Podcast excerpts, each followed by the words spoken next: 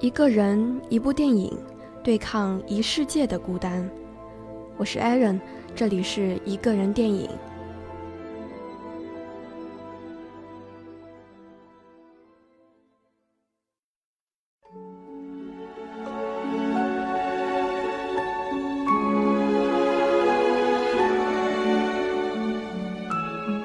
本期将要开启我个人非常喜欢的电影原声系列。可能是很喜欢音乐的原因，我会格外注意电影的配乐。一部电影的配乐如果特别出彩，我觉得是可以为电影加分的。不知道有没有人和我有一样的习惯？我每次看完电影，会把让我印象深刻的配乐找出来，反复的听。当工作环境不够安静的时候，我会戴上耳机，让这些没有歌词的纯音乐盖住周围世界的嘈杂。第一期节目，我想介绍我最喜爱的好莱坞鬼才配乐大师 Danny Elfman，中文译为丹尼·叶夫曼或丹尼·艾夫曼，分享他的一些经典作品。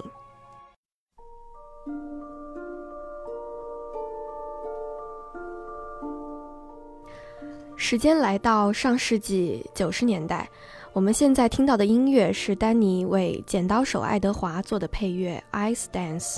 冰之舞。我了解到，Danny Elfman 就是通过 Johnny Depp、约翰尼·德普1990年主演的这部电影。奇幻爱情片《剪刀手爱德华》讲的是拥有人的心智却有一双剪刀手的机器人爱德华，一直孤独地生活在废弃的古堡里。有一天，意外被化妆品推销员佩格带回了家，从此走进人类世界，并爱上佩格的女儿金的故事。但这个故事没有 happy ending。机器人终究是人类世界的异类，爱德华在周围人怀疑的眼光中逐渐崩溃，他痛苦自己连拥抱爱人的双手都没有，又何谈去爱呢？爱德华一个人逃回了古堡，金后来也为人妻为人母。影片的最后，年迈的金向孙女讲起自己年轻时与爱德华的这段爱情，表情十分动容。记忆里是爱德华用剪刀手在冰上雕出一件件惟妙惟肖的艺术品，冰屑如雪花般飘落，他迎着冰花翩翩起舞。这时耳边响起的便是 Danny Elfman 创作的这段旋律《Ice Dance》。这段旋律由人声哼唱，唯美、哀伤、灵动，很符合影片童话般的梦境感觉，配合剧情足以击中观众的泪点。剪刀手爱德华算是 Danny 具有一定知名度的作品，他的音乐风格和蒂姆·伯顿的哥特式电影风格如此的相得益彰，他们有很长时间的合作关系，所以他的身上打上了蒂姆·伯顿御用配乐师的标签。数十年的合作产生了很多经典配乐作品，但在我的心中呢，剪刀手爱德华是他迄今为止最为动人的作品。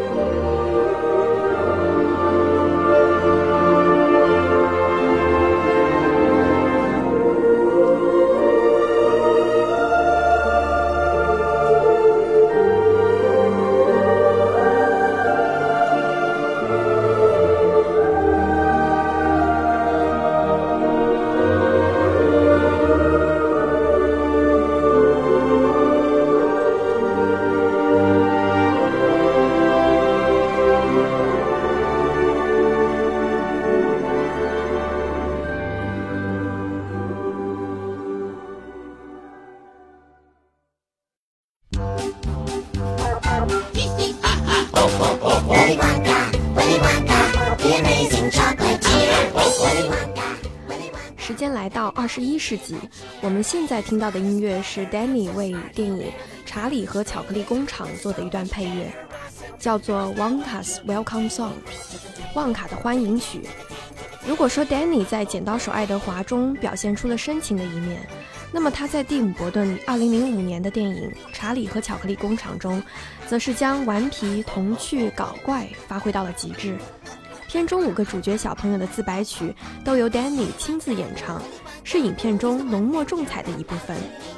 Danny 作为非科班出身的电影配乐师，早年曾是摇滚乐队 All Ingo Bon Ingo，我不知道我念的对不对。就是这个乐队的主唱兼作曲。加入电影行业后，他还一直保有着玩音乐的状态，从不按套路出牌，有着独特的性格魅力。影片中，当五个小朋友来到约翰尼·德普饰演的威利·旺卡经营的巧克力工厂时，一个玩具小丑突然弹出来唱了这么一首歌，异常的活泼怪诞，让人很想马上进巧克力工厂一探究竟。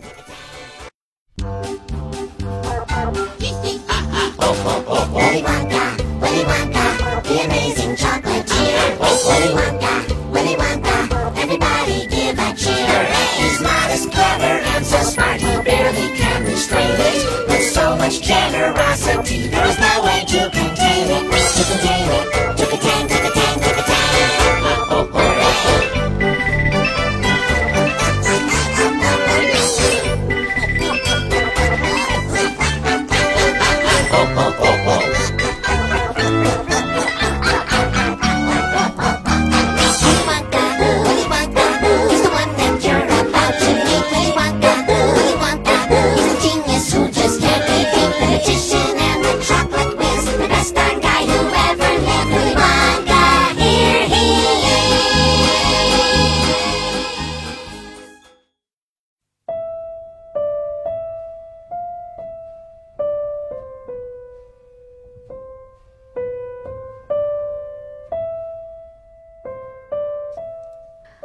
我们现在听到的音乐是 Danny 为电影《僵尸新娘》创作的配乐，《The Piano Duet》，钢琴二重奏的意思。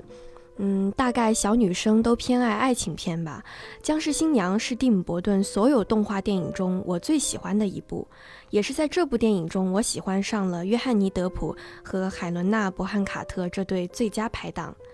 初看这个片名会以为它很恐怖，但其实它和伯顿所有的暗黑系电影一样，披着恐怖的外衣，内里却是拍给成年人看的温情十足的童话。片中的主人公维克多被深深的孤独笼罩着，面对爱情十分胆怯，但内心深处又渴望着爱情。而僵尸新娘艾米丽单纯善良，勇于追求爱情，甚至不惜为此献出生命。伯顿还顺便讽刺了一把道貌岸然的人类，他们衣冠楚楚，却不如衣衫褴褛、相貌丑陋的僵尸勇敢、真诚，具有牺牲精神。我非常喜欢这段男女主角四手联弹的钢琴二重奏，大概从这段合奏开始，维克多和艾米丽之间才真正擦出了火花。我的一位音乐学钢琴演奏专业的好朋友曾经说过，他们有多渴望能和爱人来一曲合奏。嗯，我想这样的音乐共鸣，大概是爱情在精神层面最好的境界之一吧。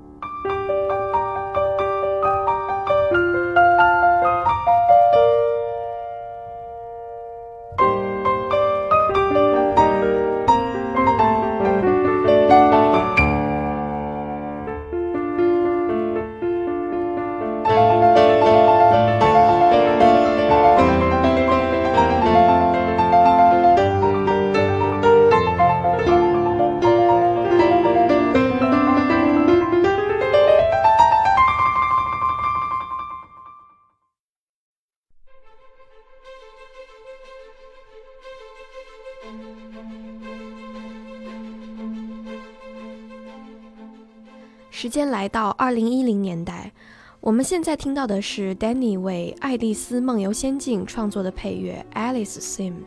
爱丽丝主题曲。我们大概多少都听过英国童话大师刘易斯·卡罗尔写的童话故事《爱丽丝漫游仙境》和《爱丽丝镜中奇遇记》。迪士尼二零一零年上映了由蒂姆·伯顿执导的 3D 电影《爱丽丝梦游仙境》。赋予了疯帽子、红皇后、白皇后、柴郡猫、白兔先生等等童话角色以生命。这部电影没有什么特别打动我的地方，但大荧幕的观影过程让我深深记住了片中那些精美复古的服饰、夸张的化妆造型、色彩斑斓的布景。这部电影的确也提名了2011年奥斯卡的最佳视觉效果和金球奖的电影类最佳音乐。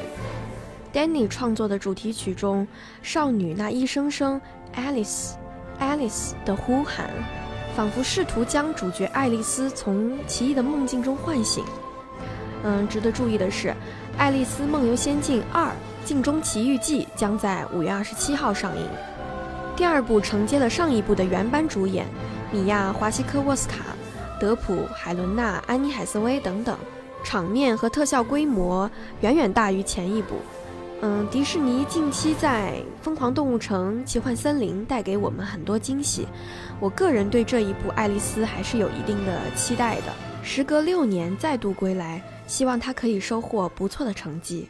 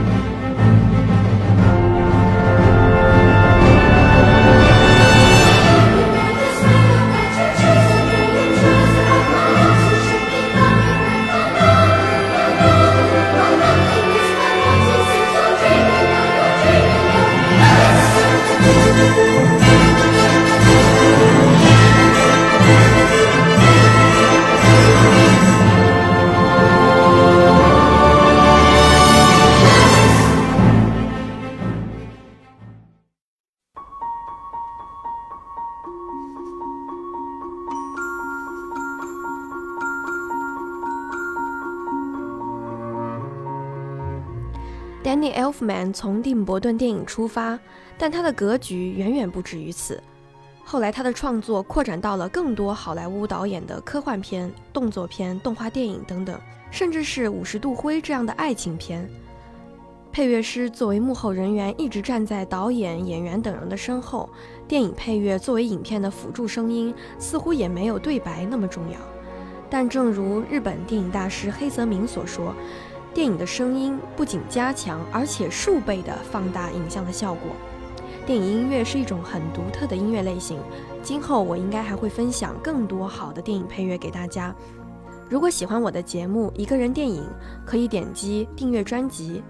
那么本期的节目就到这里，我们下期再会。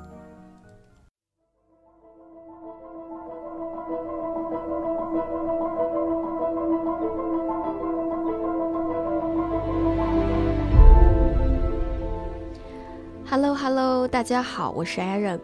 嗯，现在要给大家献上的是彩蛋，这是我的第一期节目，我想跟大家聊聊我做它的初衷。在所有看电影的场景里，我最痴迷的是电影院，而且我的习惯是一个人去。我的很多朋友对此都不理解，他们觉得一定要和情侣、朋友之类的人一起去电影院才行。而我觉得和别人一起看电影，不可避免要有一些交流，这样观影的过程便少了一些专注，以至于和别人一起看的电影不如我一个人看印象深刻。有时候为了等待一个看电影的伴，会很容易错过一些排片不多的好电影。年纪渐长，我们还会发现，看电影这项带着一些约会性质的活动，也不是随便什么人都可以一起的。大概两三年前吧，我独处的时间挺多的，嗯，就这么渐渐养成了自己去看电影的习惯。久而久之，就觉得一个人也没什么大不了的呀。黑暗中置身于影像的世界。你可以开怀的笑，你也可以尽情的哭，没人在意你是不是一个人。现在，我试着把一个人看电影的习惯变成一个人聊电影，分享我对电影的主观感受，希望可以陪伴同样喜欢一个人看电影的你。再会。